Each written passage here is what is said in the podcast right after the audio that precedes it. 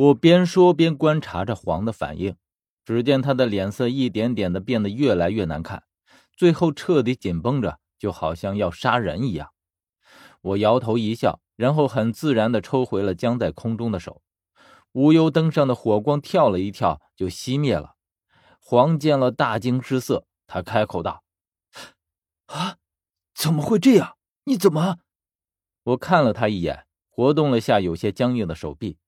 黄还没有从惊愕的神情中回过神来，只见他脸上带着各种各样的表情，但是更多的是恐惧。我缓缓开口说道：“哼，无忧灯既然是我们的杰作啊，就说明这东西是困不住我的。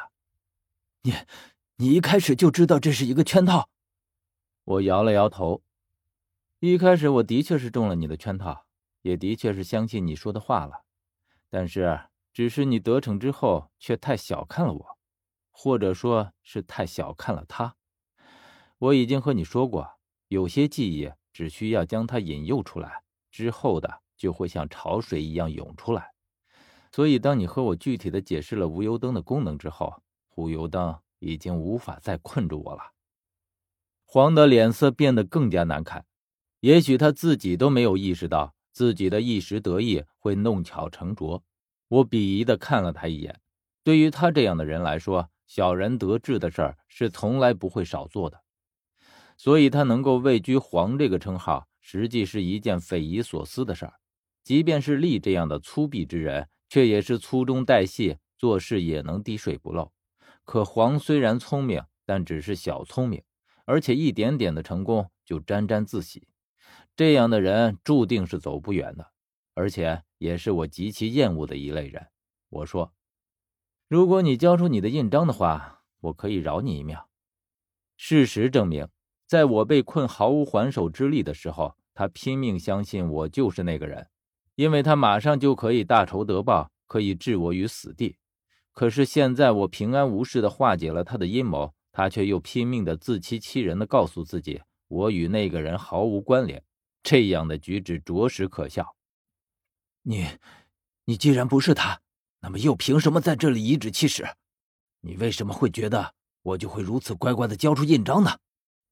果真，像黄这样的人，的确已经聚齐了所有我讨厌的特征。起初看到他那副模样的时候，我还有些同情他，竟然要受这样的苦楚。可是现在想来，完全只是因为他自作自受而已。可怜之人必有可恨之处。看来这句话是没有错的。哼，你刚刚也应该见到我是如何号令外面那具尸体了。你觉得你和那具尸体比起来如何？黄冷笑道：“哼，你连自己的印章都没有，拿着的不过是蒋的冒牌玉印罢了。你难道真的指望他能在我的身上奏效？我就说你不是他，否则也不会这般天真的说这些话。”我也不与他争辩，哼，也许正是因为他是假的，你才更应该感到畏惧。所以由此，我想到了一件事，想在你身上试试看。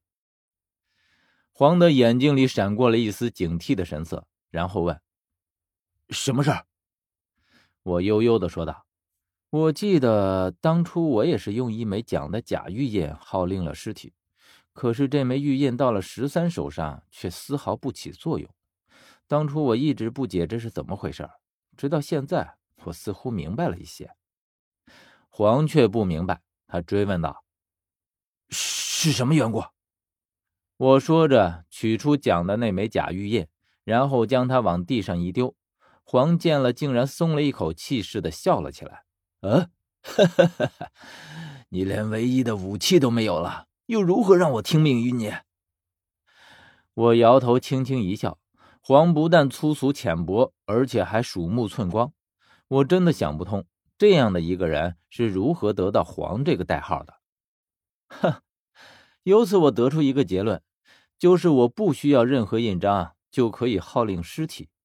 当时我还只是怀疑，现在基本上可以确定了。但究竟是不是在你身上就可以得到证实？黄听了，刚刚还得意至极的笑容。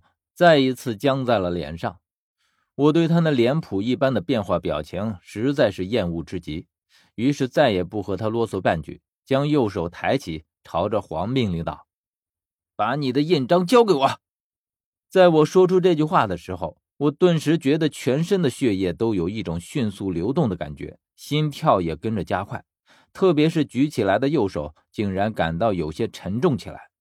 这种沉重和失去知觉的感觉竟然有一些相似，但是我却能够操纵我的右手，只是右手动起来十分困难，不大听指挥。这种感觉就像是右手马上要脱离我的身体一样，可是又感觉它的确就是我身体的一部分，只是上面压着千斤巨石一般。